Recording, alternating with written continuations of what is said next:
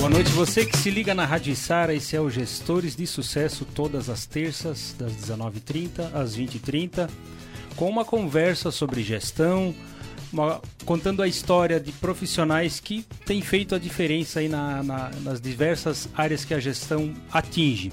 O programa tem oferecimento de Natiflex Colchões, parcelando colchões em 24 vezes, Wagner Pães e Doces e a Barbearia Carvoeira. E hoje nós temos aqui alguém que dispensaria comentários, né? Mas ele é publicitário, apresentador e outras coisinhas mais. Falando o nome dele, todo mundo já vai saber. Meu amigo, meu parceiro, Mano Dal Ponte. Boa noite, mano. Boa noite, bruxo. Prazer te receber, tudo bem? Pra te receber, não, pra estar aqui, né, cara? Agora eu não recebo ninguém. É o contrário? No meu caso, além do prazer, tem a tremedeira, né? Porque. Ah, para, vai, vai. Tremedeira. Ao lado aí. Tu só não pode ter tremedeira quando vai cortar meu cabelo. É. Aí, aí o resto não. Aí não, realmente tá, não pode. Aí ter. não pode. Cortar barba aqui, aí não pode ter tremedeira. Mas aqui eu sou um mero iniciante e aluno, né? Do lado de um baita professor aí que já se tornou aí uma lenda viva, né? Ah, na história do, do rádio, da comunicação. É, o Mano Dal Ponte, cara que eu, além de gostar muito da pessoa dele, eu admiro, tenho aprendido cada dia mais a admirar uh, como profissional, como pessoa, é realmente uma pessoa extraordinária. Mas hoje nós vamos falar da vida profissional do Mano Dal Ponte, porque ele além de ser comunicador, ele também é um gestor, porque já ocupou vários cargos e teve que aplicar a gestão nesses já, cargos, né? Já, com certeza, cara. E isso começou quando, assim, a tua carreira profissional começou com, com, com que idade você começou? Tá, não, eu, não importa eu, qual é a profissão. Tá, onde eu comecei a trabalhar, que eu lembro, cara, assim, acho que a primeira vez, né, o meu tio Jair, ele é presidente do Sindicato dos Trabalhadores Rurais de Sara.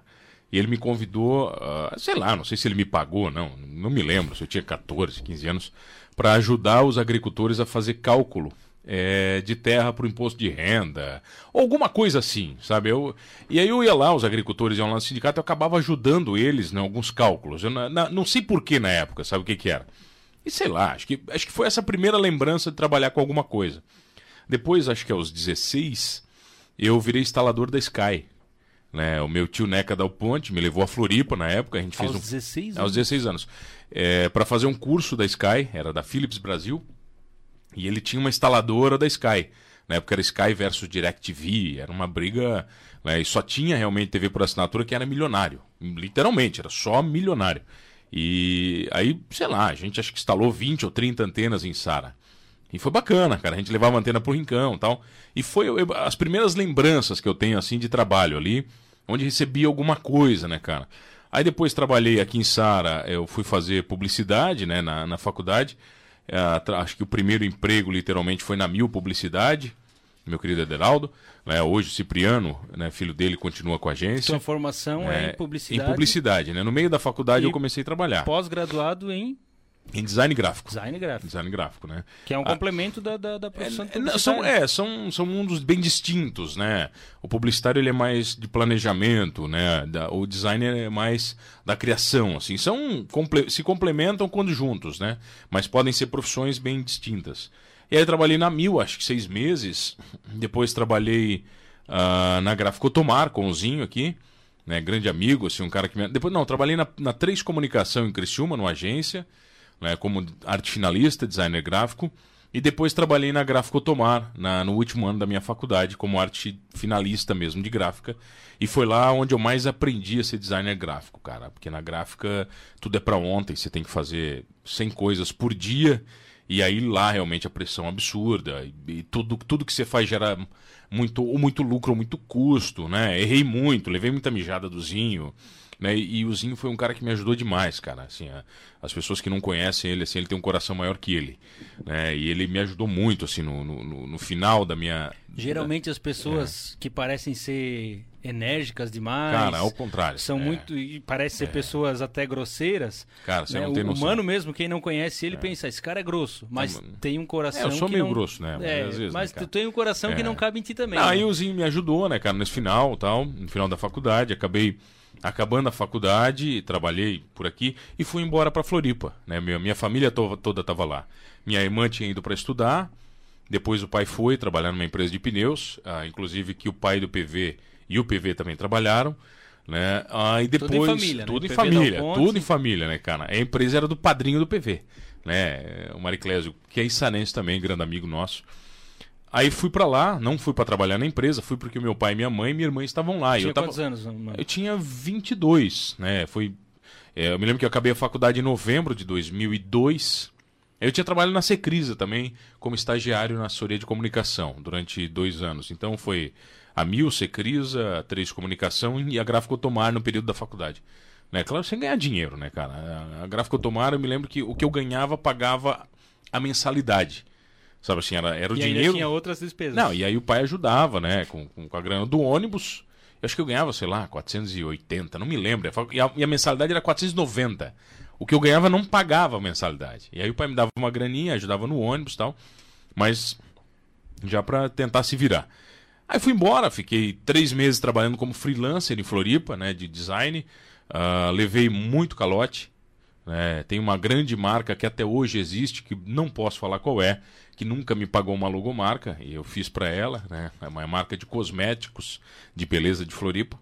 É, velhacos, né? Mas tudo bem, não, não dá para dizer qual é. Mas se você pena, deve né? conhecer né? também, mas Com vou certeza, te falar depois né? em off. da minha área. É, da tua área. Ah, e aí, cara, comecei a trabalhar nessa empresa com meu pai de pneus, né? Eu, eu na verdade, o, o Mário, o Mariclésio, que era o dono, meu pai trabalhava lá, o meu tio também, e ele queria me ajudar, né? Aquela história, eu estava lá sem trabalhar tal. Ele falou: vem trabalhar comigo. Assim, vou fazer o quê? Ele assim, eu preciso de um catálogo de pneu, né? Que a gente ia fazer pneu remold. Eu assim, legal. E os pneus? Ele assim, não, não tem. Então tu faz um catálogo sem pneu de pneu que eu preciso vender pneu. E aí começou uma história muito louca, assim, da gente. E foram seis anos com ele. Né? Eu virei gerente de qualidade da, da, da, da, da Ribor na época, Mário Pneus. Uh, a gente produziu quase 600 mil pneus remoldes, né? E aí eu me, eu me meti na, na ali fazia eu fazia eu fazia o desenho dos pneus, né? Para das marcas da empresa e comecei a me meter na linha de produção. Ah, e aí me meti com o Inmetro, virei gerente de qualidade e fiz certificação de Inmetro do pneu no Brasil, todo o processo de qualidade do pneu. Depois nós levamos a empresa para o Paraguai, né? Eu fiz a certificação no Paraguai. Eu morei dois meses no Paraguai, meu pai ficou um ano, o PV ficou lá também, meu tio ficou um ano lá. Ou seja, tu já morou é, no exterior. No exterior, morei no exterior, né, cara? Dois meses no, no Paraguai. Ah, e depois fiz no Brasil de novo, foi um período muito legal, assim, nada a ver com publicidade, uma coisa extremamente técnica, né, gestão de qualidade. Mas ali se aprende, né, a, a lidar.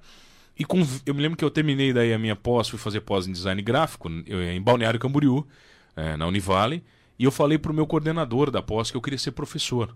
Eu nasci dia 15 de outubro, dia do professor, minha mãe professora, minha tia professora.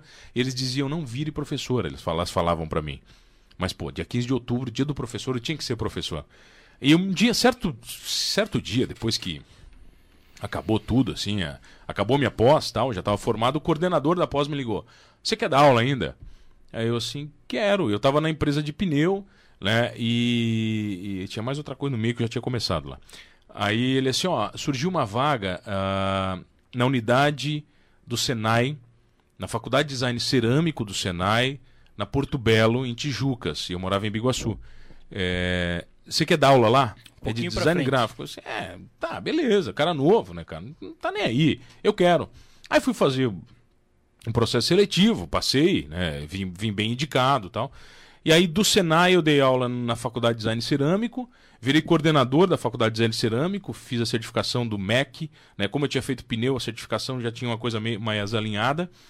Virei professor da Faculdade de Design de Calçados, né, da, da, de São João Batista, e eu me orgulho muito porque a primeira turma de design de calçados do Brasil tem o meu nome. E é uma coisa que, poxa, é uma coisa né, muito aleatória, né? Professor homenageado, nome de turma, assim, então é uma coisa para mim que tem um valor. E depois eu fui dar aula na design de moda em Rio do Sul. Eram quatro horas de carro, eu ia ganhava muito bem na época, o Senai me pagava muito bem, para dar uma aula por semana, né? Que era design gráfico mesmo, Corel, Photoshop, ensinar a fazer tudo. Então era de cerâmica, calçados e moda. Mas eu viajava demais. Eu tinha começado o projeto da Rede Cia da Saúde com meu amigo Ângelo na época né, da, da, do que se tornaria hoje a maior rede de lojas de produtos naturais do Brasil. É, a, eu tinha começado o projeto com ele, tinha era consultor de marketing dele. Uh, e, e tava num, era um perrengue muito difícil, assim. Eu, eu trabalhava na empresa de pneus, dava consultoria para ele, né? É, e aí é muito bacana, porque eu cheguei pro dono da empresa de pneus, o Mário, e falei, Mário, eu quero aumento. Aí ele disse, não, aumento não te dou. Aí eu disse, não, então eu quero duas, é, duas folgas por semana à tarde, que é o meu aumento. Ele falou assim, não, duas folgas eu te dou. Né? Então o teu aumento é duas folgas. Aí eu, na, nas duas folgas por semana, eu trabalhava com o Ângelo na Rede da Saúde. O Ângelo eu tive o prazer é, de conhecer. E, pô, a gente pessoa. começou numa, cara, é um perrengue violento, assim, a Rede da Saúde. Não tinha grana, não tinha grana nenhuma. E era um cara que tinha um sonho só. E, e, merece um outro programa só esse sonho dele, porque é absurdo, cara. Aí, junto com ele, começamos a vender. Uh, e aí eu, eu, me lembro que eu fui pedir aumento de novo, que eu gostava de pedir aumento, né, cara? Cada vez que eu realizava alguma coisa, eu pedia aumento. E o Mário falou: não, eu vou te dar aumento. É assim, então tu me paga após. Mas tu era bem claro no pedido de aumento, não era que nem o Allen Silva que não, não, eu pedia era... aumento ele era não, demitido. Eu, é, geralmente eu sou bem direto, assim, né? Eu, eu, gosto de ser bem direto, não gosto de enrolar muito, né, cara?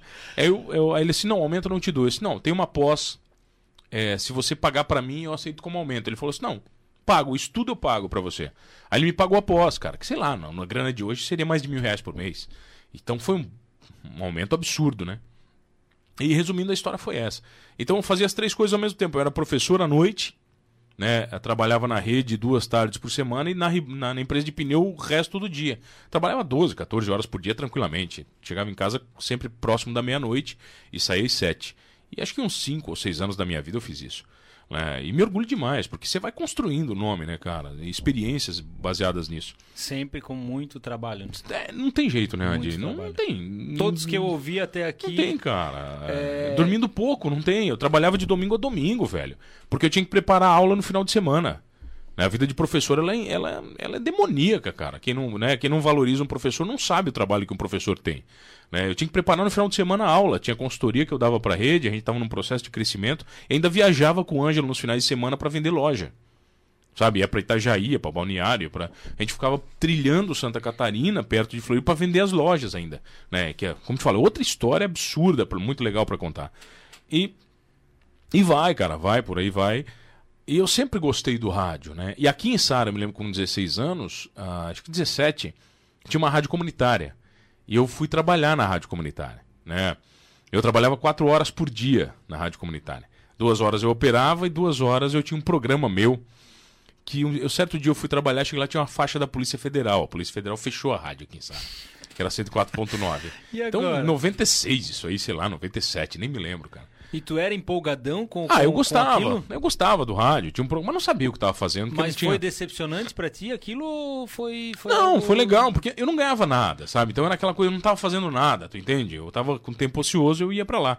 Aí eu levava os meus CDs, porque eu não tinha nem CD na rádio. Uma... Então só tocava Rush, Iron Maiden, é... Legião Urbana Engenheiros do Havaí praticamente, porque era o que tinha. Não, não, alterava não era o que tinha. Era o meu CD. Levava, eu lembro, eu tinha uma malinha assim, acho que cabia uns 20 CDs e levava, cara. E aí foi beleza, acho que uns seis meses no ar, ou quatro meses, não me lembro direito. Mas foi bacana, foi uma experiência. E nesse resumo todo, eu continuava dando aula, só que eu andava muito. Eu andava acho que 3, 4 mil quilômetros por mês como professor, né, cara? Porque, pô, só pro Senac, pro Senai era 30 quilômetros, para Rio do Sul era, Rio do Sul não, para São João Batista era 60 quilômetros da minha casa só a ida. Para Rio do Sul era 200.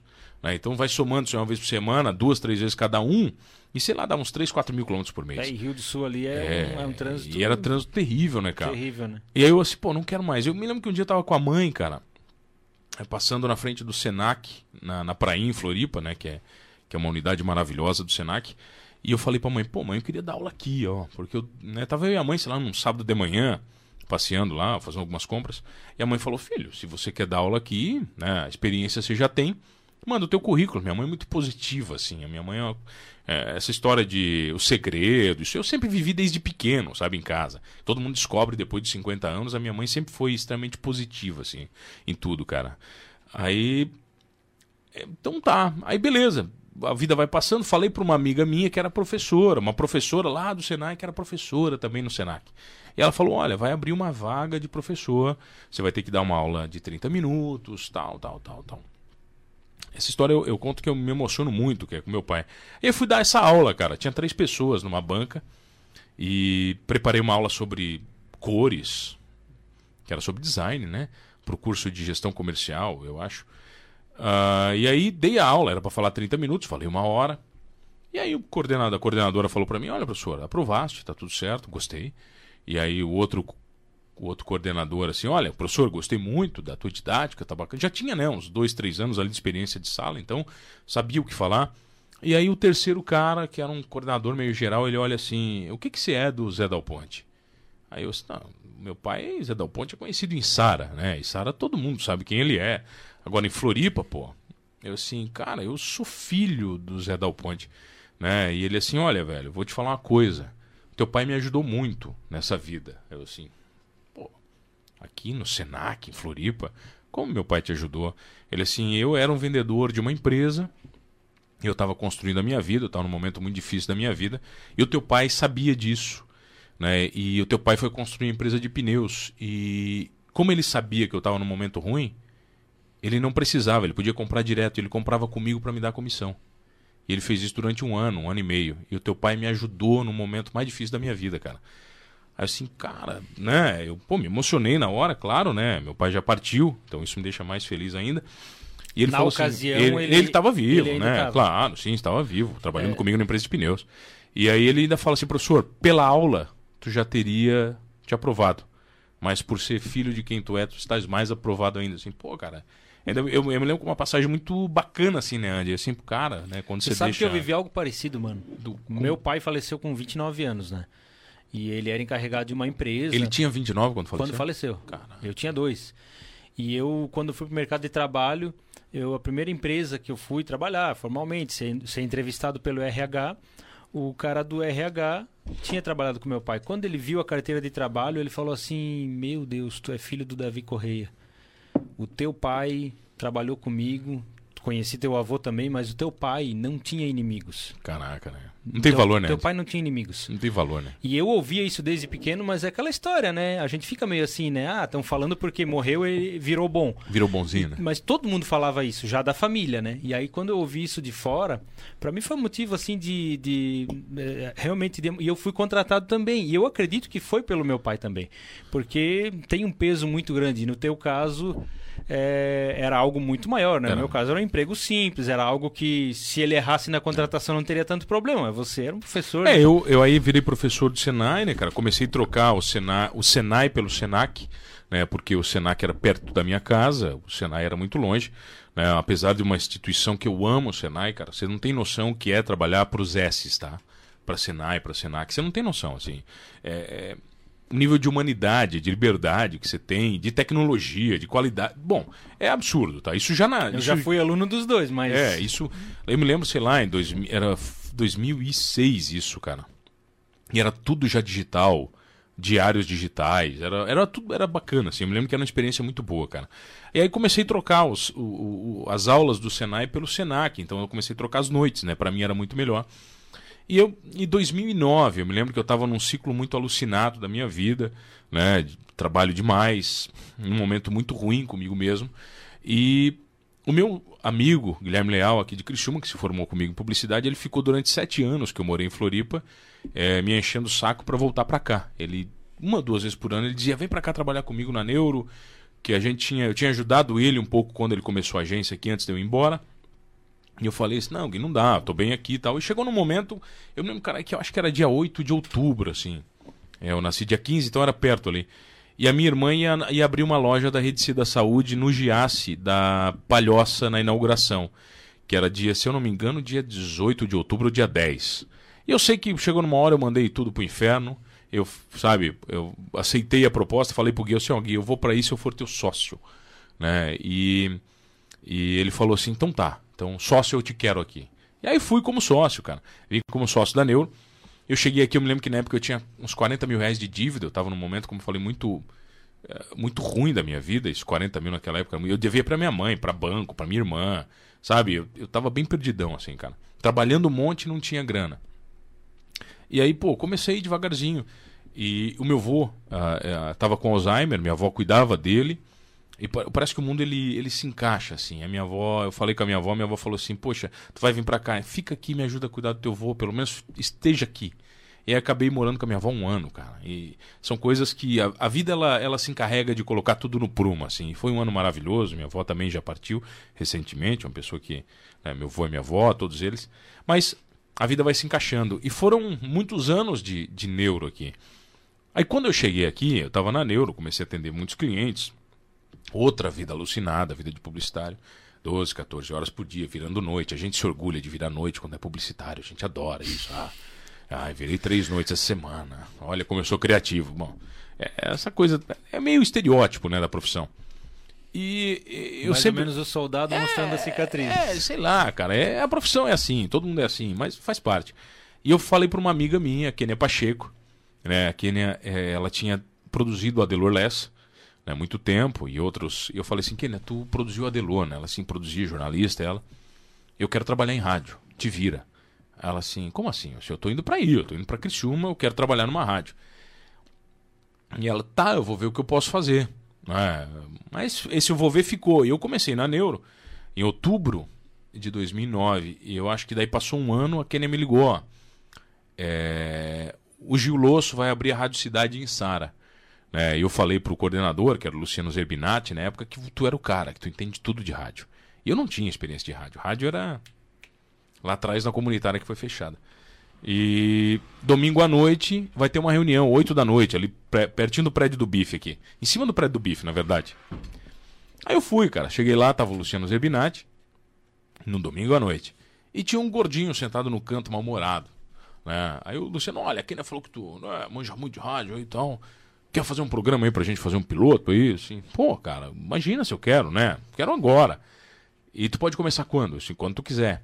Eu disse, ó, amanhã nós vamos inaugurar a rádio. Quer entrar junto com a rádio? Eu disse, mas é claro que eu quero, né? Não vou dizer não pro cara, pô. Domingo, 8 da noite, eu não vou dizer não pra ninguém. Se eu fui numa reunião domingo, né? Não foi lá só por é... ir, né? No domingo à noite. E aí ele falou, tu sabe operar? Eu assim, cara, eu operava MD e CD. Eu não operava mesa, né? Computador. Na época, quando eu tava na rádio comunitária, não tinha isso. E ele assim, então faz o seguinte, o Max tá aqui, que é o Max Everson, meu bruxo, meu amigo, Max imunado no canto, né, cara? Puto da cara, porque era domingo à noite, né? Eu lá, cheguei lá com voz grossa, ele assim, ó, lá vem outro com voz grossa ainda querer fazer média. Aí o Max vai operar para ti uma semana, vai te orientar e tu toca sozinho das 8 às 10 da noite. Não satisfeito, trabalhava 12 horas na agência, eu já queria mais trabalho à noite, né, cara? Todo dia, de segunda a sexta. Aí no primeiro dia, das 8 às 10, entrei no ar praticamente sozinho, falei lá, o Max olhava para mim assim com uma cara de puta, assim, puta, esse cara enchendo meu saco uma semana. E o primeiro dia foi assim, meio arrastado. Aí no segundo dia me preparei melhor, porque imagina, de domingo para outro dia não né, consegui me preparar melhor tal. E no meio do programa, que era música e tudo junto, eu assim, ô Max, o que, que tu acha disso? Aí o Max olhou para mim e falou, acho isso. E aí, que, que tu acha, o que, que tu acha, o que, que tu acha, o que, que tu acha? No final a gente já tava numa dobradinha animal, cara, assim, parecia que a gente era Tava no ar fazia 10 anos juntos. Quando acaba o programa, nasceu no segundo o cara dia. que era mal-humorado contigo, não, de repente deu liga. Cara, o Luciano tava lá. O Luciano foi na rádio às 10 da noite, que era o diretor. Aí ele falava assim, meu, Paulista, pô, cara, ficou animal, meu Deus, vocês dois no ar estão do caralho, do caralho, vocês não querem continuar? Max, quer continuar? Daí o Max, tá, olhou pra mim assim, deu um, um real de crédito, né? Dá um crédito pra esse cara aí, né, cara? É verdade, velho. Aí, um real de crédito. E aí, a gente, aí ele falou assim: Ó, oh, mas das 8 às 10 é pouco, vocês não querem fazer das 8 às 11? Aí eu olhei pro Max e Max, eu Mais topo. É, eu topo. O Max assim: Ah, cara, também, eu topo. Max também nunca disse não. E, cara, nós ficamos no ar seis meses, das 8 às 11 da noite na Rádio Cidade, que era 91.1, depois virou Jovem Pan e hoje é a Mix. Ah, e aí a gente ficou no ar, cara, assim, e, e foi animal, velho, você não tem noção. Né? Porque era um programa insano, que não tinha muito roteiro, a gente entrevistava gente, todo mundo, padre, né? Pintor, puta, não interessava. A gente, sabe, trazia a galera, ia batendo papo. Era meio pânico, assim, com música no meio e tudo junto. Eu me lembro que tinha. Só não levava barbeiro, né? É, barbeiro levei também. Levou também? Levei também, barbeiro levei também. O Padre Samiro, lembro, cara, tanta entrevista massa. Gera Fornaza, Padre Samiro. Cara, uma galera massa. E a Pittsburgh eu entrevistei, porque a Pit era minha cliente na agência. E aí, no meio dessa história toda, a gente, 10 da noite, nós inventamos um quadro que era Perguntas Picantes do Perdidos. Que era Perdidos na, na Cidade, o nome do programa, com os MMs gostosinhos, Mano e Max. Era, era essa. Cara, 10 da noite e tal, era o quê? Isso aí com certeza saiu tudo dessa cabecinha aí. É, né? é, Se eu bem conheço, é, mano. mente bem ruim, né, cara? Daí a gente começou na história das perguntas picantes do, do Perdidos, cara. ah, no primeiro dia ninguém mandou pergunta, né? Porque vai mandar. Era Facebook ainda. Aí inventei lá umas besteiras, comecei a brincar com o Max, como se a gente fosse sexólogo, falando de sexo e de coisas de baixo calão, né, cara? Só que 10 da noite, 10 da noite, teoricamente você pode. E no segundo dia, dois, três pintou na caixa ali de, do Facebook. No terceiro dia, uns 10, sabe? 10 perguntas. No quarto dia, cara, já tinha umas duas rolagens de Falando perguntas. em pintar na, É. na, na caixa, tem uma pessoa aqui que tu deve conhecer, Lizzie Barcelos. Uma, maravilhosa, adoro, que Liz. história de vida massa, mano. Pô, obrigado, Liz, adoro. Abraço pra você, Lizzie. Obrigado pela audiência. Ad- Admiração demais, né, cara? Pela, pelo que a Liz construiu e ainda constrói na comunicação, né? Ela é, é gigante, essa aí é.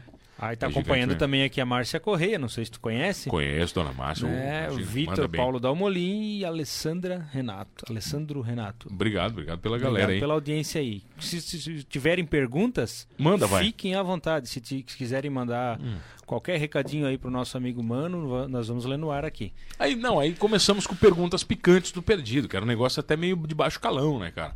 A pessoa mandava lá, ah, meu namorado tem um pênis de 26 centímetros. Pode falar pênis aqui na rádio que eu trabalho? Pode.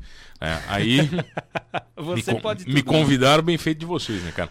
Aí eu assim, Max, tu que é um cara que gosta de pênis de 26, o que você faz com pênis? E, e aí começavam, era uma brincadeira, né, cara? E tinha sempre um duplo sentido e tal. Legal, só que ninguém avisou o Gil Losso, que era o dono da rádio, que isso ia acontecer, né, cara? E o Gil não gostou, ficou puto da cara tal. Ele disse, não, você tá louco, a rádio não é pra isso aí, vocês vão falar essa merda aí. Vocês vão acabar com o meu. E a, audi- e a audiência, óbvio que começou a aumentar absurdamente. Né? Mas não era aquilo que o Gil queria. E claro, você tem que respeitar a rádio do cara. Né? E aí, o, o- o- certa feita, eu também estava com muita coisa na cabeça, eu chamei o Luciano para Porque eu queria acabar com o programa. O Max estava cansado também, era um programa à noite, né, cara? Aí eu assim, ó, Luciano, é o seguinte, cara, eu, eu te chamei aqui porque eu quero. Eu quero acabar com o programa tal. Eu acho que tá bacana, mas não dá. Aí o Luciano assim, meu, tu tirou um peso da minha, das minhas costas que o Gil mandou te demitir. Aí eu assim, não, então me demite, né? Que pelo menos eu ganho uns direitos e tal. Aí a gente riu. Resumindo, Já fui... uniu o útil ao agradável, tá tudo certo. E, pô, um cara que eu respeito demais. Agradeço o Gil pela, pela oportunidade que ele me deu. Né? Comecei a virar comunicador ali. Depois o Cleiton, nosso querido Cleiton Salvaro, né? a- acabei procurando a, a Rádio Eldorado, ele, para fazer um programa junto com o pessoal do associativismo aqui da, da AGE de Sara. Eu apresentei um projeto chamado Projeto Mais. Foram 12 programas aos sábados, às 11 da manhã. Acho que é das 10 às 11 ou das 11 ao meio-dia, não me lembro. Que era um programa de empreendedor, assim, tal, bacana. O pessoal da, da AGE acabava dando suporte. E eu cheguei pro Cleiton, falei, nem terminei a história, ele falou assim, ô campeão, pode usar a rádio aí como tu quiser, tal, rádio é tua. Então, pô, né, aí já me deu uma expressão totalmente diferente, né? Ali a gente começou a ficar maior. Nesse meio termo, eu ficava enchendo o saco do Adelor Lessa, cara, que eu queria trabalhar na Sou Maior, eu adorava a Sou Maior. E, e, cara, e o Adelor chegou uma hora que nem me respondia mais, sabe, de tão chato que eu era. Porque, pô, não tinha história, né, cara? E a rádio, a Som Maior era uma rádio muito séria, tal, não, não comportava. Resumo da história, então a Delor acaba saindo da Som Maior, a Sil Stadim, minha amiga, vira diretora, e num papo com ela, porque eu tinha clientes na Som Maior da minha agência, né, tomando um café, eu falo pro, pra ela que eu queria, sempre tive vontade de fazer um programa, e aí ela assim pra mim, por que que tu não faz? Aí eu assim, não, mas porque nunca, o Adelor nunca deixou, né, cara? Disse, não, mas eu sou Adelor. Aí eu disse, não, é, bacana, né, cara? A Sil Citadin ca- é, é, caiu na besteira de deixar o Alan Silva fazer um, É, um vídeo no, no shopping quando ela era. é, Trabalhava no shopping. ele no ela acredita, ela acredita. E ela realmente foi. Ela foi corajosa. Ela acredita. É resumo da história. Eu falei pra ela, "Pi, eu gosto da história, né? Quero fazer um programa, penso num programa assim, mas não gosto de fazer sozinho. Ela assim, tá, quem tu pensa? Eu quero trazer a Pete pra fazer comigo. Ela assim, a Pete, a Pete nós já convidamos pra trabalhar em rádio. E ela nunca aceitou. A Pete era minha cliente na Neurodigital. Eu fazia os blogs da Pete. Eu lembro que a gente comemorou um milhão de acessos juntos ainda. Na época era um absurdo isso. Sei lá, isso foi 2014, 2012, sei lá, 13, não me lembro. Acho que foi 2000, é, 2010, sei lá, 12. Ah, não É, eu tenho uma time. recordação de que em 2014 você já. É, 2014. Tá, acho que foi 2014, cara, que a gente começou. A Copa do Mundo foi 2012. 14. 14, a Copa do Mundo que o Brasil levou 7 a 1 Exatamente. Então, o segundo programa do Avesso foi no 7 a 1 Eu me lembro que a gente começou o Avesso à noite, era, era 8 da noite, a gente foi flexível. Ó, que dia que foi? Foi dia 8 de julho, o 7 a 1 Eu tô na frente do computador aí, né, cara? Pesquisa, pô. É, o bicho vadio ali, né, cara? Não quer pesquisar? Acho que foi, acho que foi, tá? Dia 8 de julho, a gente começou a Avesso dia 7. E a gente começou o programa. O Diego Dematia também estava no programa, Leandro Benincá, grandes amigos, acabaram me ajudando e a gente criou o avesso. Um ano depois a rádio é vendida, o Adelor acaba comprando a sua maior. 8 de julho, aí, aí ó. Adelor compra a sua maior de novo e ele fica dois meses sem falar com a gente. Daí eu falei assim, ah, Pete, agora lascou tudo, né, cara? Delor não tá falando com a gente, ele não vai querer. Aí ele me chama pra uma conversa, uma da tarde. O programa tava no ar já. Tava no ar, rodando, fazia um ano, tinha uma E- vez só à noite. E ele deixou rodando, mas não, com- não falou com vocês. Não falou com a meses. gente, por dois meses. Aí ele me chamou um dia e disse, ô meu, seguinte, eu escuto o programa de vocês à noite. Eu assim, ah é? E o que que tu acha? Ele assim, é. Às vezes tu te passa um pouco, né? Mas é. pouco. Mas eu gosto. Ele falou assim: eu gosto do programa, é bom. Disse, "Pô, Se ele bacana." falou só isso, então Aí eu tava disse, "Pô, bem. Bacana, né, cara? Você gosta tal. Eu disse, gosto tal. Ah, o programa eu acho muito bom, mas o horário é muito ruim. Eu disse, ah, agora nós estamos falando, né, a minha língua, né, cara? Oito da noite, pô. É, ele assim, o que, que tu acha de vir para dia, pro dia? Eu disse, ah, agora sim. Que horário que tu acha bom? Aí eu disse, ah, Delor, às seis da tarde no horário do teu programa. Aí ele olhou para mim assim, com, com toda a educação, né, cara, de jornalista, ele assim, quer me fuder? Ele falou, eu assim, o que é isso? Que absurdo, que nosso papo é esse? Disse, pô, meu programa não, né? Assim, tá, mas então diz o horário que tu quer que eu faça, né? Ele assim, uma da tarde, o que, que você acha? Eu assim, pô, uma da tarde, cara, horário no abraço, né? Do meio-dia a uma era, o- era o debate, que tinha muito, muita audiência, debate aberto. Beleza, fechado, era uma quarta-feira isso. A Pete não sabia da história. Era, fechei, vamos fazer uma da tarde. Aí ele assim, tá, mas é o seguinte, cara, uma da tarde tem pretinho básico, né? Que era líder de audiência. Tu não tem medo deles? Eu assim, eu não, cara. Às 8 horas da noite eu concorro com o Jornal Nacional. O pretinho básico é ficha. Aí o Adelor olhou pra mim assim, ah, é uma boa maneira de ver o mundo, né, cara? Disse, é, o Jornal Nacional tem 60 É o milhões de otimismo pessoas, da né? tua mãe, né? É, o otimismo, né, cara? Ele assim, vambora. Quando é que começamos? Segunda-feira. Topado, fechado. Liguei pra Pete, ó, Pete, segunda-feira é uma da tarde. Assim, tu tá louco? Eu por quê? Não, porque eu trabalho à noite, né, mano? A Pete cobria eventos. A Pete, traba... literalmente, ela trabalhava à noite. Né? Então, pô, ela chegava em casa às 5, 6 da manhã. A Pete dormia de manhã pra começar a se organizar pra trabalhar à noite. Porque era, eh, literalmente, eu era dia, a Pete era noite. Não, assim, Pete, dá um jeito, cara. Chega às quatro, vai dormir. E a gente, uma da tarde, a gente foi pro programa. Daí, quando o programa foi pra uma da tarde, ele tomou uma proporção absurda, né, cara? E a gente ficou seis anos no ar, né, com o programa na sua maior. E foi um período maravilhoso da minha vida, assim, um período que me tornou um grande comunicador, né, cara? Uma rádio de altíssima responsabilidade. Ah, até que acabei saindo da Sou Maior. Fui, virei gerente comercial da Sou Maior, né? ah, Gerente comercial da, da Rádio Sou Maior e Ali já começou a ser um gestor.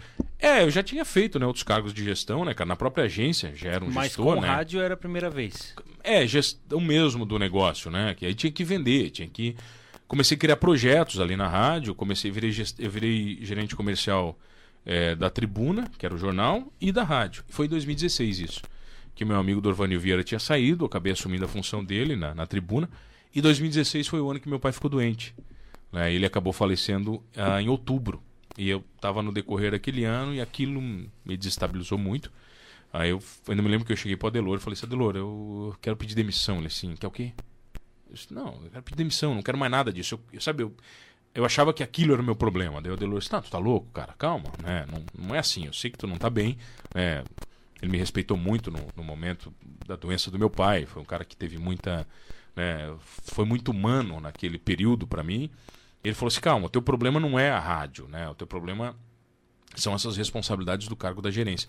Fica fazendo planejamento, então, fica fazendo projeto, que é uma coisa que tu gosta, e, e, e não vai, né, influenciar tanto. É assim, e nós tínhamos, sei lá, feito 10 shows já da Som Maior, aquela loucura, né, cara? A Som Maior tinha, tinha uma expansão muito grande. Eu falei, tá bom. E aí acabei ficando depois mais um ano fazendo planejamento. Fiquei, acabei, acabei, ficando só com avesso, saí do planejamento, fiquei só com o programa e depois decidi né, sair da rádio, né, que, que eu achei que chegou um momento que, que, que estancou. Aí decidi sair da rádio, já estava com um projeto na TV, com, com Humanos na TV, que era um programa que estava bacana, estava legal. A RTV tinha me aberto as portas, né? A figura do, do, do Zé Moreno, uma pessoa que eu, que eu tenho muito respeito, um grande amigo, grande irmão. E ele me deixou também fazer o que eu queria na TV, sabe assim? Aquela coisa muito. Pô, cara, é muita responsabilidade quando alguém diz, faz o que você quer, né?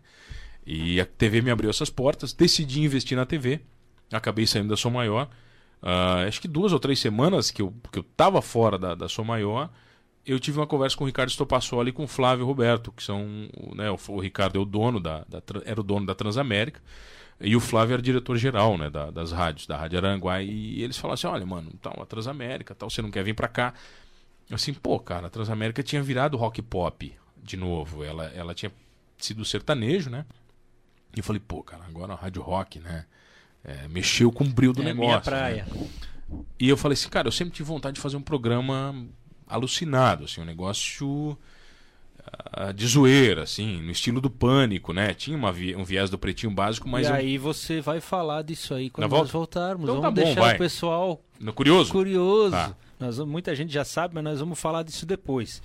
Programa Gestores de Sucesso, com o patrocínio da Natiflex, do nosso companheiro, amigo e vizinho de porta ali de comércio Allen Silva e o Cleiton Salvar. Um abraço para eles. Wagner Pães e Doces também, do meu amigo Wagner, do Davi e também do Alexandre Rosso.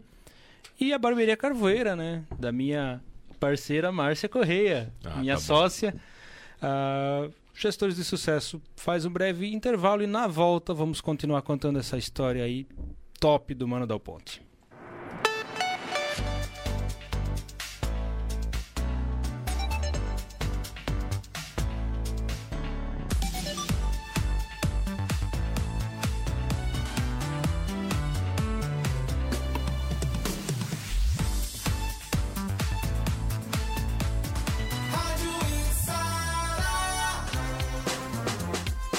Barbearia Carvoeira, a melhor experiência na hora de cuidar da sua aparência. Cabelo, barba e chopp gelado em um ambiente preparado para homens que sabem valorizar o seu estilo. Em Içara, na rodovia CC 445, em frente ao posto Tigrão. Aberto de segunda a sexta, das nove da manhã às nove da noite. E aos sábados, das nove às 18 horas. Não perca tempo em filas. Agende seu horário pelo WhatsApp 991406219 ou pelo fixo 3057-0447 ou pelo aplicativo Barbearia Carvoeira. Barbearia Carvoeira, valorize seu estilo.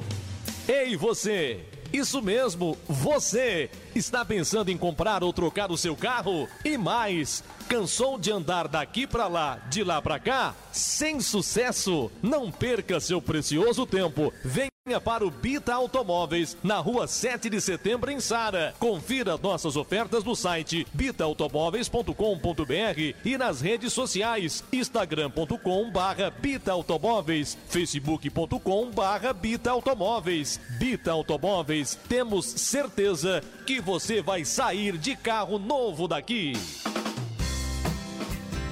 A padaria Wagner Pães e Doces fica localizada em Sara, no bairro Vila Nova e agora também no bairro Presidente Vargas. Atendimento de segunda a sábado, das 6 da manhã às 21 horas e domingo das 7 ao meio-dia. Aceitamos encomendas de doces e salgados, pães, bolos, tortas, sempre com ótima qualidade. Lanchonete diferenciada com lanches exclusivos para você e sua família. Wagner Pães e Doces em Içara. Nosso maior prazer é produzir pães. Agora no bairro Presidente Vargas e na Vila Nova. Wagner Pães e Doces.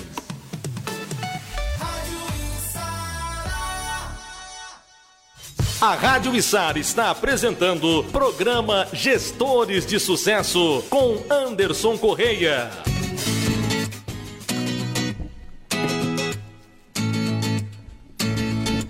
Voltamos com o programa Gestores de Sucesso. Você que quiser mandar sua pergunta, fazer algum comentário aí, mandar um alô pro Mano Dal Ponte, essa grande figura que hoje eh, nos dá o prazer de ouvir essa história aí bem frenética, alucinante, de tantos lugares e, e tantas experiências diferentes e muitas delas como um gestor, né?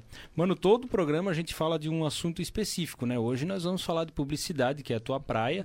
Geralmente no segundo bloco a gente volta falando um pouco disso, mas você vai terminar aquela história que a gente estava contando, onde Tá. você parou e aí é, começou a história de um programa que eu particularmente, infelizmente, só consigo acompanhar depois pelo Spotify. Mas, cara, O, o programa é demais. Vou fazer aqui uma propaganda para deixar o pessoal com, com muita curiosidade, porque é, quer se divertir. É o que o Mano tá fazendo agora, tá divertindo as pessoas com o programa. Então, aí, conversando com o Ricardo Stopassoli, com o Flávio Roberto, né, eles falaram, ah, você quer vir pra rádio e tal, né? Eu falei assim, olha, Tra- quero. Era Transamérica Era ainda. Transamérica, né, cara? Era Transamérica. Isso era março de, de 2019. Já faz É, 2020. 2020, já É, faz mar- mais de um ano. É março de 2020 isso. Aí, Passa rápido. é, cara, daí eu assim, quero, velho. Eu sempre tive ideia de fazer um programa no molde do pânico, né? né? Não era o pretinho que eu queria, eu queria o molde do pânico, mais escrachado, né? Mandando a audiência merda, uma coisa bem pânico mesmo, assim, eu sempre gostei. E aí os caras assim, pô, mano, acho que agora combina, né? A rádio é pop rock, nós temos horários. Aí falei, ó, acho que nós temos que fazer às seis, né? Às seis da tarde, que é horário do rush, horário do pico, a galera tá indo embora. Eu já tinha experiência do programa uma da tarde, já sabia que dava certo, mas eu falei, cara, às seis é horário do rush, é a hora que a galera quer desbitolar. Você trabalhou o dia inteiro, você quer zonear, você não tá querendo ouvir coisa séria. E a gente inventou o Transtornados, né? Pô, fiz uma lista com 100 nomes, cara. 100. Tinha 10 páginas de nome. E uma era Transtornados, porque era Transamérica. Né? O Trans já combinava com Transamérica e tal. Mas, pô, vamos fazer esse aqui. Vamos. Aí selecionei um time, né, cara? Procurei os melhores, não tinha ninguém disponível e botei quem tava, né? Foi isso aí, é quem veio. Não teve Não jeito. conseguiu os melhores. Sempre tive sonho de trabalhar com o PV, meu primo, que é um. É Uma figura. É uma figuraça, né, cara? Figura. E falei, convoquei ele, falei, tu vai fazer um programa comigo. Diego Dematia, que tem uma das mentes mais demoníacas que eu conheço. Falei, Diego, tu vai comigo também. Né? Sempre passível de processo com ele, todo o programa, quando ele tá. Ah, e aí o Mastella, né? O narrador mais desbocado do mundo, né, cara? O Mastelinha meteu um puta que pariu, assim, um cara desse aí tem que estar comigo, Ficou né? famoso Não. nacionalmente, O né? cara desse aí tem que estar comigo na mesa. E o Fernando Choque, né? Que era meu produtor já na TV. E ele tem um talento absurdo, né? Ele se molda muito, ele é, é um camaleão. E, cara, juntamos a galera. Deu certo que o primeiro programa, quem estava em Criciúma? Eduardo Bolsonaro, amigo de Júlia Zanata. A querida Júlia falou assim: mano, vamos dar pra trazer isso. Não, primeiro dia de programa, você trouxer o Eduardo, a gente já. E aí, velho, eh, eu não fazia, eu não operava uma mesa da, daquela proporção, com cinco pessoas, mais o Eduardo Bolsonaro. Né? Quer dizer, todo mundo muito nervoso, porque já era a estreia do programa. Né? Tinha muita expectativa para onde eu iria depois da, da Sou Maior. Então, tava tudo muito alto, né, cara? A TV me dava essa visibilidade também. E aí o Eduardo ali na mesa, né, cara? Tem que comandar tal. E começar a zonear com o próprio Eduardo. A galera tava ali, pô, o cara é filho do presidente, né? Se É filho do respeita, né? É filho do homem. E era no meio da pandemia, maluco, onde? E era no começo, sei lá, foi dia. Eu lembro, eu lembro desse. Eu não lembro da data. Cara, né, e o porque- Eduardo chegou. Mas eu, eu Chegou com programa. 10 seguranças, chegou com 50 políticos colados no saco dele, cara. Tinha, rapaz, uma zona de gente, era aquela loucura da pandemia, não podia nada, e daí gente na rua, e gente entrando, e. hum, Cara, e eu, eu até tenho que pedir desculpa pro senador Jorginho Melo, cara, uma, uma pessoa maravilhosa. Eu tava tão nervoso que o Jorginho tava lá. Pô, senador da República, né, cara? Tava lá e, e eu, eu fiquei devendo uma entrevista pra ele. Assim, tá, foi uma loucura, cara. Depois, eu tenho que trazer o Jorginho depois pra bater um papo pedir desculpa pra ele no ar, né, cara? E, e foi essa loucura, primeiro dia. Aí o nível começou lá em cima, né? E outra coisa, né? Nós iniciamos o programa com 10 patrocinadores. Né? Isso que foi um feito absurdo, né, para um programa de rádio. 10 patrocinadores pagando mesmo uma coisa que ninguém sabia o que, que era. Mas para todos que eu dizia o que era o programa, todos aceitaram na hora, assim. Então, parceiros, amigos, pessoas que confiaram né, na Transamérica na época e comigo. Aí já era diferente, né? Aí era uma Ah, outra. Quando você começou na Som Maior, não tinha história. Depois você tem Aí- história. Aí, tu já tinha uma história. Aí no meio dessa história, o Transtornados. respeito, é, né? tinha cinco meses, cara. A Transamérica começou a fazer umas sacanagens com os associados, né? Com a galera. E aí o Ricardo Stopassoli e o próprio Flávio falaram assim, cara, o que, que vocês acham da gente fazer uma rádio local? Aí, pô, falar pra pessoa errada, né? Assim, ah, tá de sacanagem falar, vamos fazer uma rádio Não local. fala isso é. pra mim. né? Tá feita. Aí a gente acabou fazendo, junto com a própria a Neurodigital, minha ex-agência, acabou fazendo trabalho pra gente. Nós criamos a 92, né? Que já a gente usou da frequência 92.5, que era da Transamérica. A quem eu quero É. agradecer aqui por ter cedido hoje o Mano Dal Ponte pra estar aqui com a gente. Então, a galera ali é outro nível, cara. Ali é outro nível. Falei pro Ricardo Obrigado, que tá 92. aqui, né? O Ricardo Sopassoli ainda falou, pô, que bacana que você vai. É o contrário. Eu tava hoje, hoje eu tava tomando um café com o João Paulo Messa, pra você ver como esse lance de concorrência é louco. E ele já confirmou que vai no meu programa da 92. Então, cara, é, é um, é um mundo que não tem nada a ver, entendeu? Todo mundo tá no mesmo barco. Que legal, que legal. E aí, uh, tava lá, cara, daí, pô, vamos fazer 92? Vamos. Vamos lançar quando, né? Vamos lançar no final do ano, em dezembro, porque nós tínhamos que migrar, tínhamos que fazer um novo contrato com a Transamérica. 24 anos de Transamérica nós tínhamos, cara. 24 anos, não é um dia. Né? Se abandonar uma marca de 24 anos. E aí a gente abandonou, cara. Criamos a 92, uma rádio pop rock, a única pop rock, né? Com uma equipe foda demais, né? A programação musical foi Você feita. sabe que quando eu viajava eu sentia muita falta disso. Desse. Uma rádio pop É. O Jonathan Lopes, que, é, que apresenta o nosso jornalismo de manhã, é um cara que manja muito de rock. Então ele, cara, a dedo a seleção musical ele fez. O DJ Renatão assumiu a coordenação, a coordenação artística, fez uma rádio maravilhosa, né? E começaram a aceitar minhas loucuras. Isso é a parte mais legal, né, cara? Vamos fazer isso, fazer aquilo. É claro que erramos muito, né? A rádio é muito nova. A rádio nasceu dia 21 de dezembro de 2020, cara. Ela é muito nova. Né? E a gente atrasou, inclusive, o lançamento da rádio porque eu estava positivado de Covid. Na, a gente ia lançar dia 14 de dezembro, acabei tendo que fazer uma quarentena. Uh, e a gente acabou lançando depois. Lançando sem evento, né? Sem nada. Aquela, essa merda que a gente tá vivendo juntos. E, cara, de lá para cá a rádio explodiu, o Transtornados tomou uma proporção absurda. É, 92 virou uma referência em cinco meses. É um negócio que eu me assusto porque eu vou nos clientes, né? Os feedbacks que eu tenho. Uh, e o, o, acabei levando o Manos, né, que era talk show da TV, pra rádio, virou rádio. Manos Radio Show a uma da tarde. Que ficou muito é... legal também. É que, é que daí é leve, né, cara? Ficou, a TV ela é, te deixa mais duro, mais engessado, né? Na rádio é mais. A, a vibe é outra. E e graças principalmente, né, cara, as pessoas que confiaram em mim, né, a mesa que eu tenho do Transtornados, os caras. Aí depois o Alan Silva acabou, infelizmente, acabei botando na mesa, me arrependi, mas fazer o quê? Não era o que tinha. É, a mente dele Uma também é, pro, é, problemática, também a mente dele, né, cara? Me arrependo muito, porque, né? É, realmente, dele... quando ele entra na barbearia, é, eu já me arrepio. Já né? dá medo, né? Já dá medo. E aí o Dino Cardoso acabou ah, entrando na 92 depois, assumiu alguns programas e já faz parte da mesa também. Então, é, eu ainda, eu ainda busco uma mulher, né, cara? A voz feminina do Transtornados que eu ainda não achei. Então, estou uh, em busca dessa voz feminina para botar ordem né, o problema é que a maioria Bolinha. das mulheres tem juízo, né? Achar uma mulher é. louca o suficiente para colocar ali é que vai ser difícil. E né? aí eu tenho que agradecer, né, cara, o Ricardo Stopassoli por acreditar em mim. Hoje assumo a coordenação geral da, da 92, né? Mas só consigo fazer uma grande rádio porque eu tenho uma grande equipe, Andy. Então, quando você fala de gestor, cara, sozinho, meu velho, ninguém faz nada, cara. Ninguém faz nada mesmo. E acho que esse conceito de liberdade é o conceito mais interessante, porque quanto mais liberdade se dá para alguém, mais responsabilidade essa pessoa tem. Né? E aí essa pessoa não vai errar. Ao contrário, ela vai te entregar muito mais do que ela foi contratada. E na 92 todo mundo está entregando muito mais do que ficou contratado. Então, cara, é, não tem como a rádio não dar certo, né? Ela vira um veículo absurdo, a história dela vai ser construindo ainda para frente, né? O Transtornados, pô, tá estourando, o Humanos está muito bacana, os outros programas todos são maravilhosos, né? Então Você a programação... faz Transtornados às seis? Às seis da tarde, e segunda o, a sexta. E aí, a, às 13 horas. Dá umas duas, né? Às 13 às você 14. Você faz o Humanos, o, o Humanos Radio Show é... pra mostrar que tu também sabe fazer coisa séria. Sério também. Não muito sério, né? 90% sério. É, Mas tem... Transtornados é para desbitolar, cara. É para não ter filtro. E aí, de alguns patrocinadores, inclusive, eu, eu ouvi isso assim, cara, vocês são muito pesados. Né? É... Eu falo, eu, e depois já conversei com os patrocinadores, falei, cara, a tua marca não tem que patrocinar o Transtornados, tem que patrocinar o Humanos, o Resenha, o Play, né, o Tá Na Hora, que são os outros programas da rádio que são mais sérios.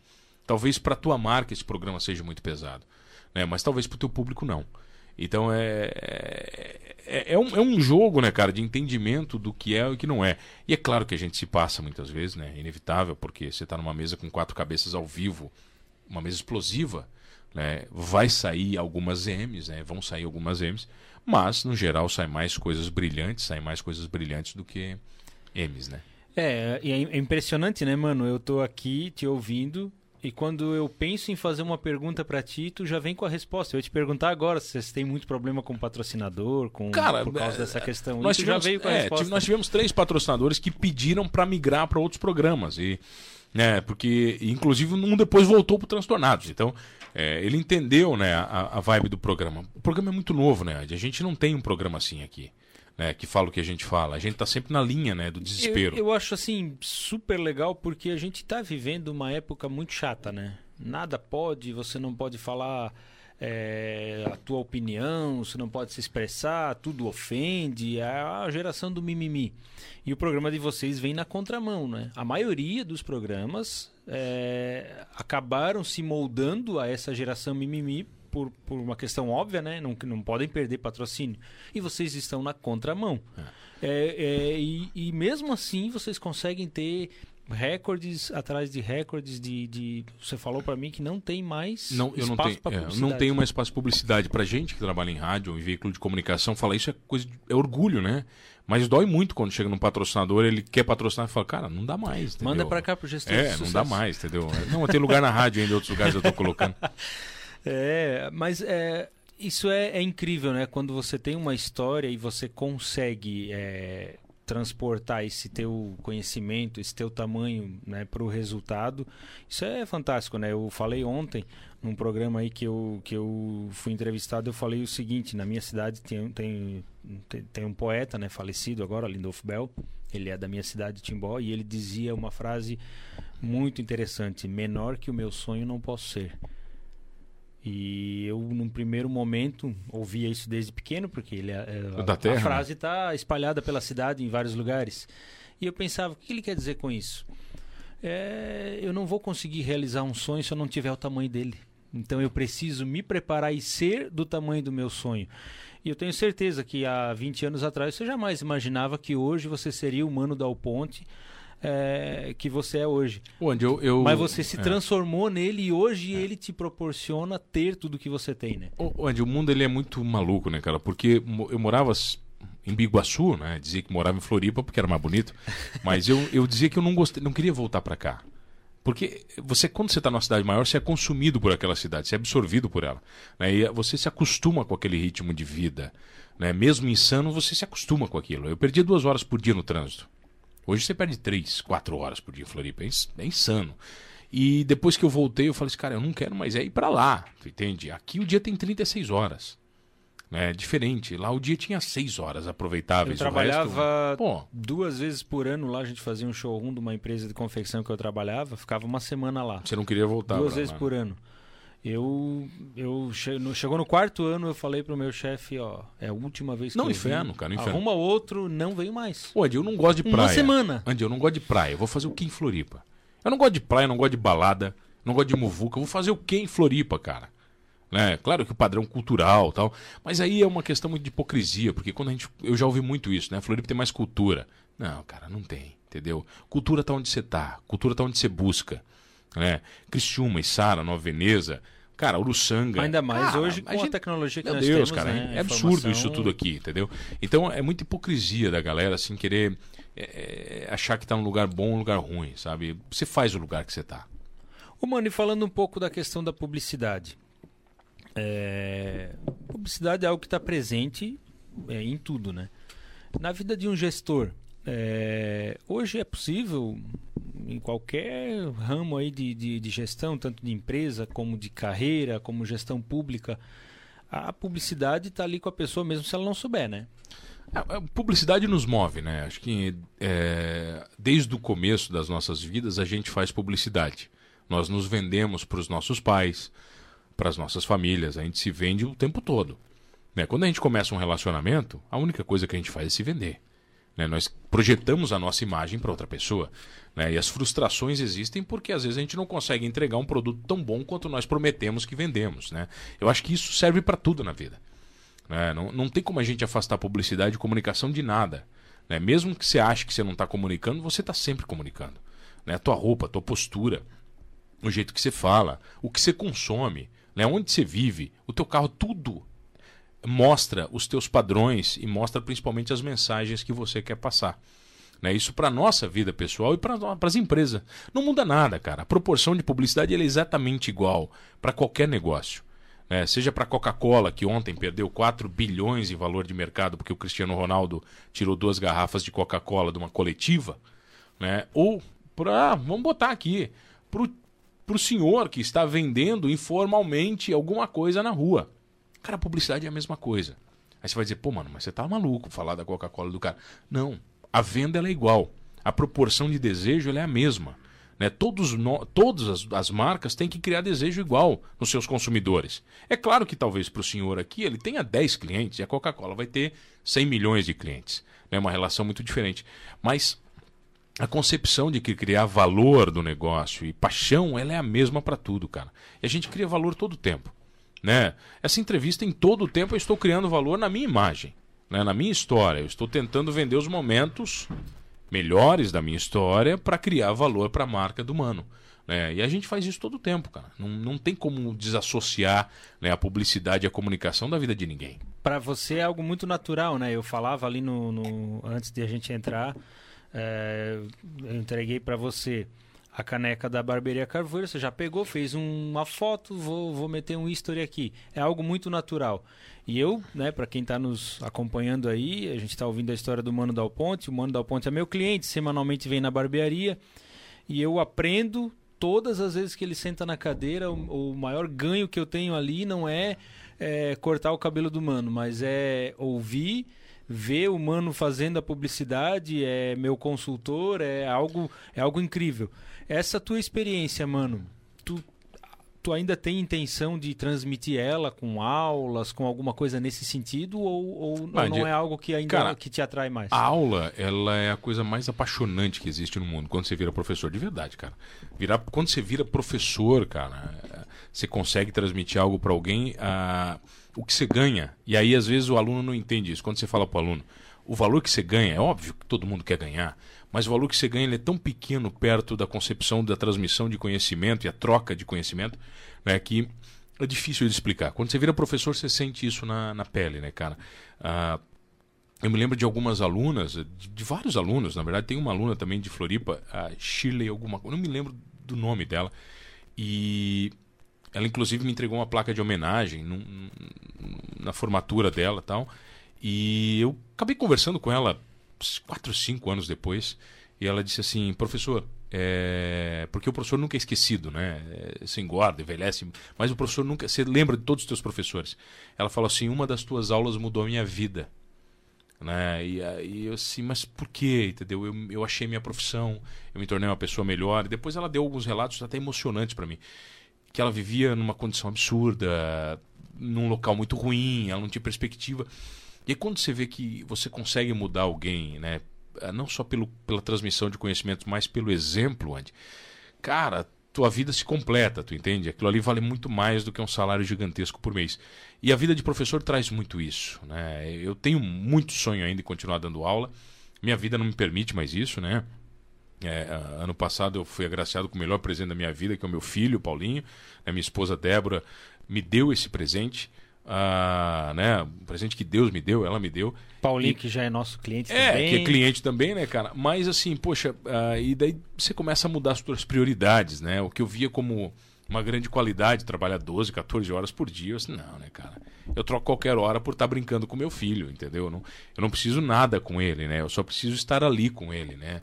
É, eu deveria estar com ele agora, né? Quer dizer, porque eu, eu chego, eu saio às 7 da, do Transtornados e vou direto para casa buscar ele é, que é o momento que eu tenho com ele. Então a, a vida vai tomando rumos bem diferentes, né, cara? Assim, quero dar aula, quero. Né? Agora não, agora não vou voltar a ser professor, mas uh, talvez eu volte a ser professor diferente, criando alguns cursos online. É, é, o que eu ia te perguntar. São Mais uma elementos. vez tu já adivinhou é, a minha pergunta. É, a experiência é tremenda do radialista. Quero fazer isso, entendeu? Mas prioridades, cara. Minha prioridade hoje, né? Eu tenho duas prioridades. Uma, cuidar da minha família, outra é fazer a 92, uma rádio gigantesca. Né? Então a minha missão hoje é a 92. Ah, e uma das coisas também que eu aprendi, e o tempo te ensina isso, né, cara? Ah, quanto mais você prioriza e dá foco no que você quer, você consegue mais atingir, né? Eu já, já tirei para muitos lados, né? Isso é bom, é bacana, quando você tem energia. Eu tô com 40 já, eu já tô velho, né, cara? Então, é, eu preciso priorizar as coisas. A minha prioridade hoje é é 92% a 92%. É inevitável. É, o meu foco é a rádio, é fazer ela grande, né, cara? E nós temos daí outros projetos. Tive o prazer de ajudar um pouco agora na, na transição da rádio. É, duas rádios, acabei ajudando a Guarujá de Orleans a migrar do AM para o FM, né, um orgulho muito bacana. Uh, fiquei um ano fazendo a consultoria desse projeto da Rádio Guarujá e também né, botei um pitaquinho de vez em quando na Rádio Araranguá, que é a nossa rádio também, do, do, do grupo, né? Uh, que é a maior rádio do Vale do Arananguá. A rádio tem mais de 80% de audiência, é absurda, cara. É uma rádio AM com 70 anos de história, jornalismo, news, né, que foi pro FM agora. Então gente está num processo também né, recente, uma semana né, de, de processo. Então, são os meus focos agora, né, cara? A aula vai vir, vai aparecer naturalmente, eu tenho certeza. Mas cada coisa no seu lugar. Esse é o Mano Dal Ponte, a publicidade em pessoa, o cara que está o tempo todo se vendendo, o tempo todo ensinando. Eu, como falo, né, sou suspeito em falar, mas é, só o que eu já aprendi com esse cara aqui em pouco tempo que eu conheço ele, é, me ajuda muito, influencia no meu negócio. E a ideia do Gestores de Sucesso é essa: é trazer os gestores aqui para que eles contem a história deles, para que a história deles possa é, motivar as pessoas e também todos possam crescer com isso. Esse é o objetivo do, do programa Gestores de Sucesso e hoje eu tenho certeza que ele foi alcançado com muito êxito. Passou muito rápido, uma né? voa, né? É, voa ainda mais oh. quando a história é grandiosa. Eu nem contei umas, uma hora... eu nem contei a história ruim, né, cara? É, não, fracassando não, com sucesso. Não né? contou as, os fracassos, né?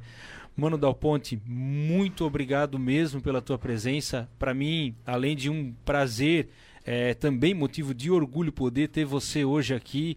Eu sei que teus compromissos são muitos, te separou um tempo para estar tá aqui com a gente e nos deu a honra de estar hoje aqui. Muito obrigado, mano. Obrigado, Bru. Obrigado, Bruxo. Que prazer, né, cara? Prazer para todo mundo. Obrigado a, a Rádio Sara. Eu fico muito feliz de estar tá falando aqui em Sara, né, cara? Que é a tua cidade. É, é, é, pô, eu vivo aqui, o meu umbigo tá aqui, né, cara? Então, é, acabei nascendo em Criciúma por um parto do destino, né? Que em 1980 todo mundo, acho que da minha geração, acabou nascendo em Criciúma pela, pela maternidade. Mas a vida é aqui, minha família está aqui, minhas raízes estão aqui. Né? É um povo que eu amo, é uma cultura que eu amo. E, e obrigado a todos, obrigado à Rádio Sara. Né? Aqui tem algumas figuras, ó, o próprio Carlos Alberto Fiorenza, que é muito amigo da minha família e, e pô, falei isso para ele, né, cara? Eu já falei para ele no meu programa, né? Eu sou comunicador de rádio por ele e por Afonso Martins, né, que foram as grandes influências da minha vida. Infelizmente Afonso não está mais entre nós, mas o Carlos está aqui, né, cara, na Rádio Sara, é um cara que eu admiro demais, assim, demais. Já tentei imitar ele várias vezes, tá? Mas a voz dele é bonita pra caralho. Então, né, ali, ali, ali nós estamos falando de Nível alto, né, cara? Mas tu também tá sendo imitado. Eu acho que o Emílio anda te, te escutando, é, porque eu... a voz dele tá muito parecida tá com a parecida, tua. Eu né, acho cara? que ele tá te imitando. Ele tá, né? Tá. Obrigado, velho. Mano Dal Ponte, foi um prazer e foi bom enquanto durou, né? E, e, quando é bom, passa muito rápido. Quero agradecer aqui os nossos patrocinadores, Natiflex Colchões, Wagner Pães e Doces e a Barbearia Carvoeira. Os gestores de sucesso volta na semana que vem, terça-feira, às 19h30, com mais um gestor de sucesso.